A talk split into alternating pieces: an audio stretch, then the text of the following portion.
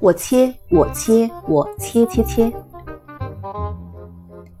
有一年夏天，我在姨妈经营的旅馆打工，当时大概是十七八岁吧，我不太记得薪水究竟是多少了，好像是一个月二十二美元。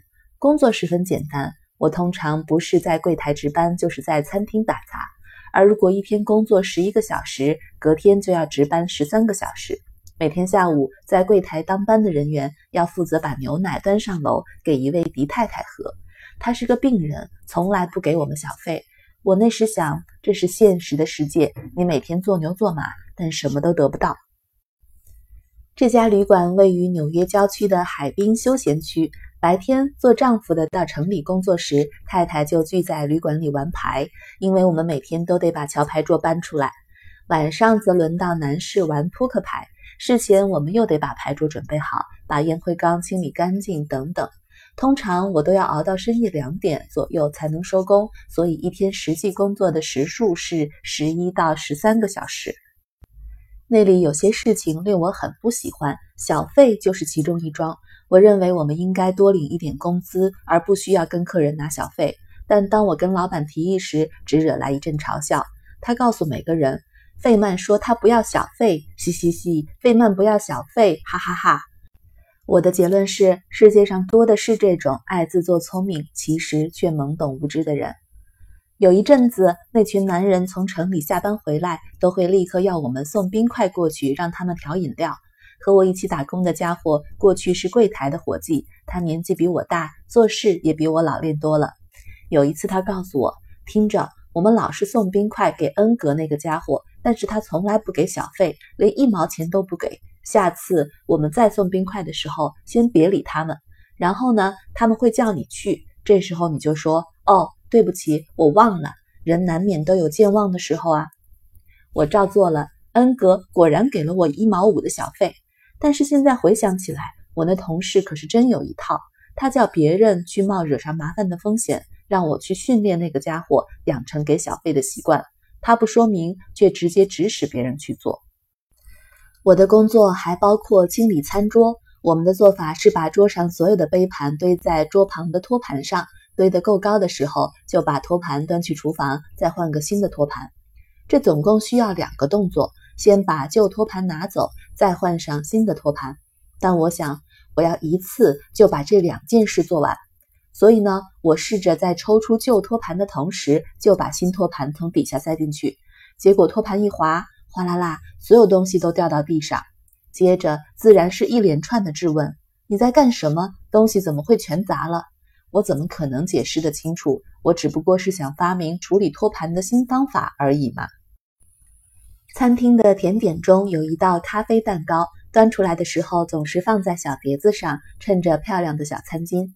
但是如果你到后面厨房去，就会看到负责管理食品的家伙，他会拿起粘成一叠、经过某种压花处理的小餐巾，然后用他粗短的手指试着把一张张的餐巾分开，放到碟子上。我总是听到他边做边嘀咕：“该死的餐巾纸！”我觉得很惊讶，多么强烈的对比呀！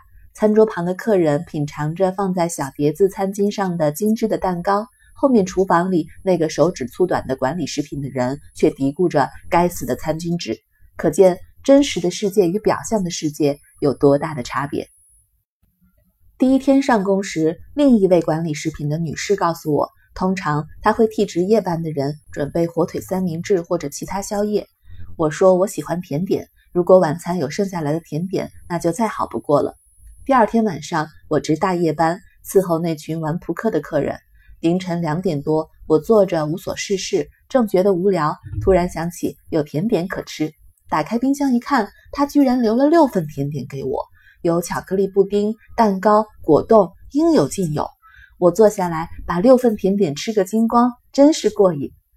第二天，他对我说：“我留了一份甜点给你，甜点很棒。”我说：“真的都棒极了。”但是我留了六份甜点的原因是我不知道你喜欢哪一种。从此他都会留六份甜点给我，种类也许不一样，但总是六份。有一次我在柜台当班，有个女孩到餐厅吃饭，把书留在柜台的电话机旁。我瞄了一眼，看到书名是《达芬奇的一生》，心想这本书非看不可。后来我跟她把书借来，一口气把它读完。我睡在旅馆后面的小房间。旅馆里有个麻烦的规矩，离开房间时一定要顺手关灯，但是我老是记不住。不过我从达芬奇的书得到灵感，设计了一套由绳子和重物组成的小机关。重物是装满了水的可口可乐罐。我一推开房门，拉绳触动开关，灯便点亮。等我关门时，灯也就熄掉。但是我真正的成就啊，还在后头呢。我常常在厨房里帮忙切菜，其中一项工作是把四季豆切成长一英寸左右的小段。一般的标准动作是一手拿刀，一手拿着两根豆荚，刀刃贴近大拇指，往内切豆荚。这样做一不小心就会切到拇指，而且很慢，没有效率。所以呢，我花了一点心思，想到一个好主意。我坐在厨房外的木桌旁边，把一只大碗放在膝盖上。接着将一把锋利的菜刀插在桌面上，刀刃朝下，与桌面成四十五度角。然后我左右各放一堆豆荚，一手拿一根，左右开弓，快速挥向刀锋，一段段的四季豆就滑落到我膝盖上的大碗里。于是我一根接一根地切着四季豆，切切切切切切，每个人都来递豆荚给我，我切得更像风一般快了。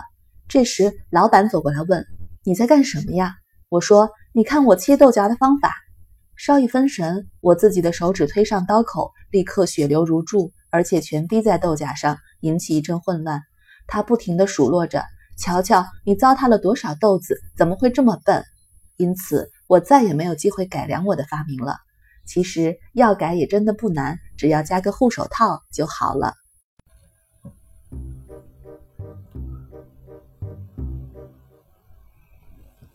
改革连连碰壁，在旅馆的那段日子，我还另有一项发明，但也是差不多的命运。事情是这样的：为了做马铃薯色拉，我们得把煮熟的马铃薯切成片。煮熟的马铃薯既温又黏，很难对付。于是我想到，可以在架上并排装上好几把刀子，同时落下，这样就可以将马铃薯整个切开。想了半天，终于让我想到了用铁丝固定刀架的方法。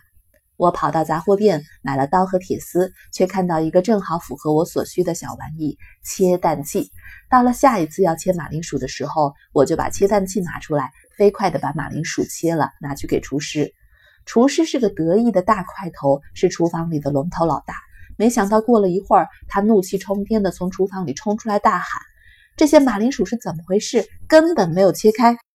我已经切好了呀，但是马铃薯又全粘在一起了。”他说：“我怎么才能把它们分开呢？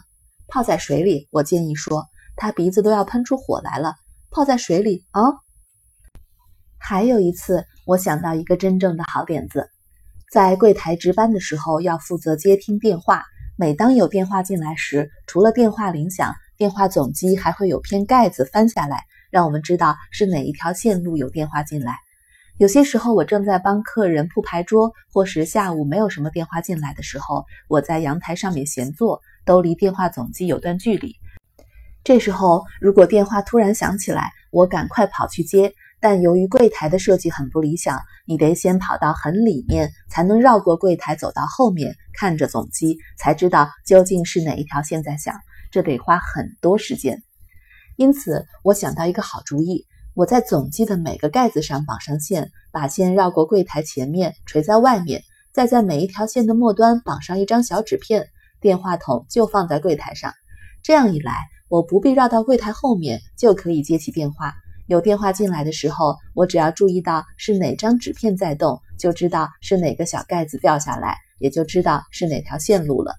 重要的是，我可以直接在柜台前面接电话，节省了很多时间。当然，我还是得绕到柜台后面的总机那儿去把电话转进来。但至少我可以先回答“请等一下”，然后再绕到后面去转电话。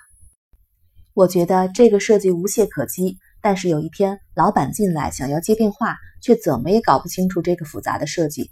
这些纸是干嘛的？话筒为什么放在这边？为什么不这样？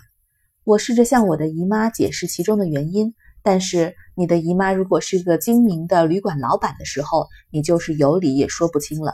这件事情让我充分了解，在现实世界中进行改革创新是一件多么困难的事。